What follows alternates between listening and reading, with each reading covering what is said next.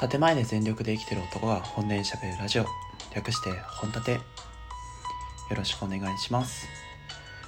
今日は本立てっぽくないのでえっ、とあと過剰な表現が含まれる可能性があるので乗る気じゃない方はすぐに帰っていただいて結構です。話したいなって思っているのは自分の、えー育てのでおばあちゃんのお話ですので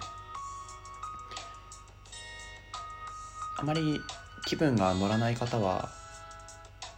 はいご視聴をお控えください。はいでは語っていきたいと思います。ちょっと先週の日曜日にですねあの秘宝が届きまして、えっと、94歳でした。うん。ずっとね俺が物心ついた頃からね可愛いおばあちゃんで あの親戚一応血のつながりというかあのちょっとねおいうんと親父が甥っ子にあたるような形の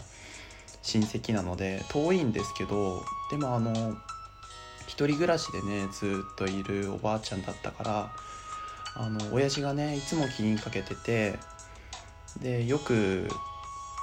年末遊びに行ったりとかほんと月1ぐらいで遊びに行ったりとかもしてたしあの東日本大震災の時とかもずっと一緒に暮らしてた3ヶ月ぐらい一緒に暮らしてたぐらい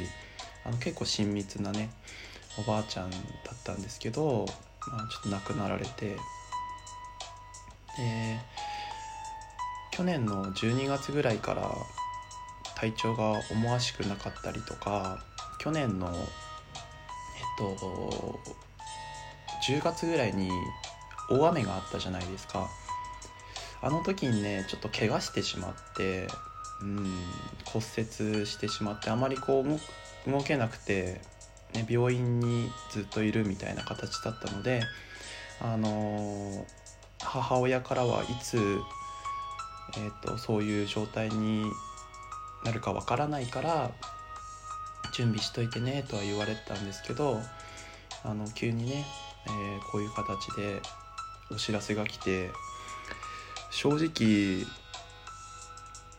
社会人になってからあまり地元に帰らなかったのでうん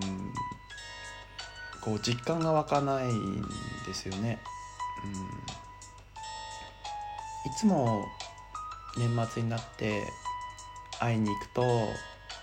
あの笑顔で迎えてくれて すごいこまめに動いてくれるんですよ。もういいよいいよ大丈夫だよみたいな。あのあんまりあの腰とかねあの悪いだろうからって言うて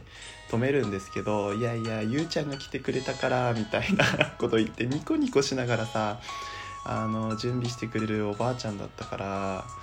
あのねなんかねその多分実感が湧いてくるのはこれからなのかななんて思ってたんです。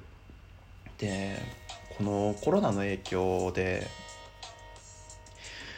あのお葬式とかね通夜にね行かなかったんです、うん、ご存知の方もたくさんいると思うんですけどあの僕が住んでる県がですねまだあのコロナが出てないんですよ、うん、で実家があるのは宮城ですので宮城はもう今日の時点で84人出てるっていうふうに言われてるところにえーと、わざわざ行ってで金をもらってきてそのうちの県でばらまいてしまうのはそれはちょっと違うんじゃないかなと思ったんです、うん、だからってお葬式とか通夜に行かないのは常識じゃないんじゃないかっていうふうに思われる方もたくさんいると思うしあのその程度だったんだねっていうふうに思われる方もたくさんいると思うし多分親戚とかもしかしたらうちの家族とかにはあのねそのなんて言うんだろう。うんきっと勇気はこういうことになったっていう言い訳をして面倒くさいから来ないのかなっていうふうに思われてしまったのかなって思うとちょっと悲しくなったりしてあのずっと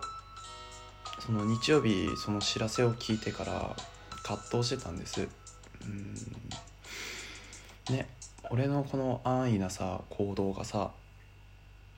ねうちの県でこう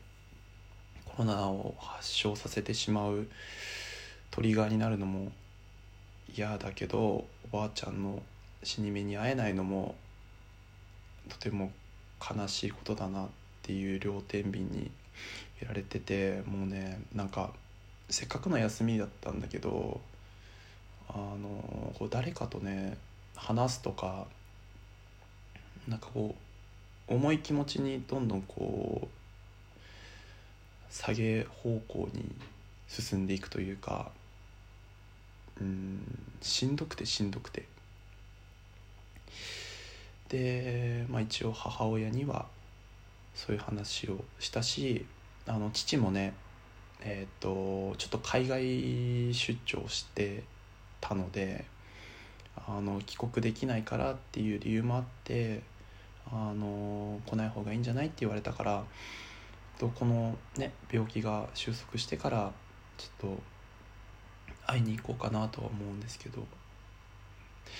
でこうどんどんね重い気持ちになってる時にさ、まあ、どうにかして俺も自分の中でこう吹っ切らせようっていう風な思いになって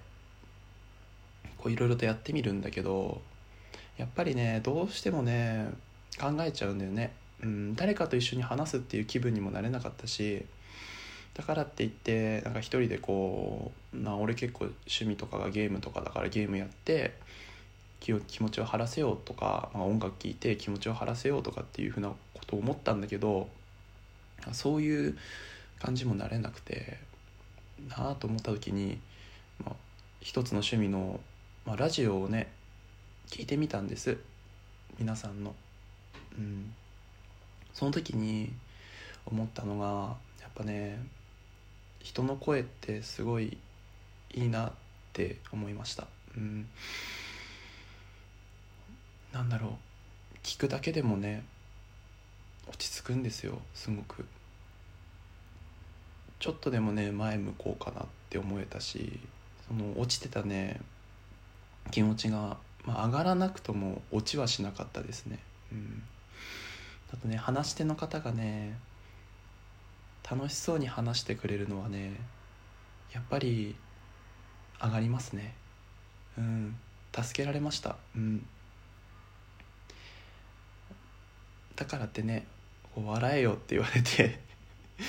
なんか急にこう話ラジオを聞いててさこう背中を押されるような感じで「お前笑えよ」みたいな「うん。大丈夫だって分かっててくれるから」っておばあちゃんだってねそういうふうにあのなんだろう常識ないなとかあ会ってくれないんだなみたいな最後の時に会ってくれないんだなって思うよりはあのねちゃんと俺とかあとは環境のこととかを分かってくれるおばあちゃんだよって思わせてくれるようなねそんなあの人の声ってこう気持ちを好転させてくれるような感じがしてとても助けられてます。うんこの前にラジオ音声配信を促進しようって時に自分はあんまりこう伝えられなかったんですけどあの何回かねラジオを聴くっていう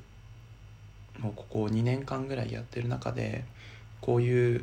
ちょっと悲しいお知らせが来ることがたまにあって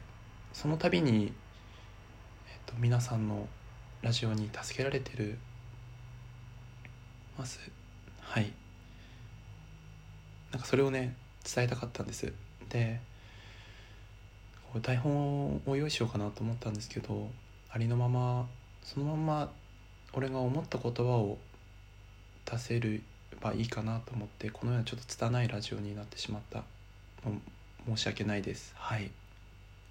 で次からはですね次の配信からはちゃんと、えっと、思いっきり本立てできるように、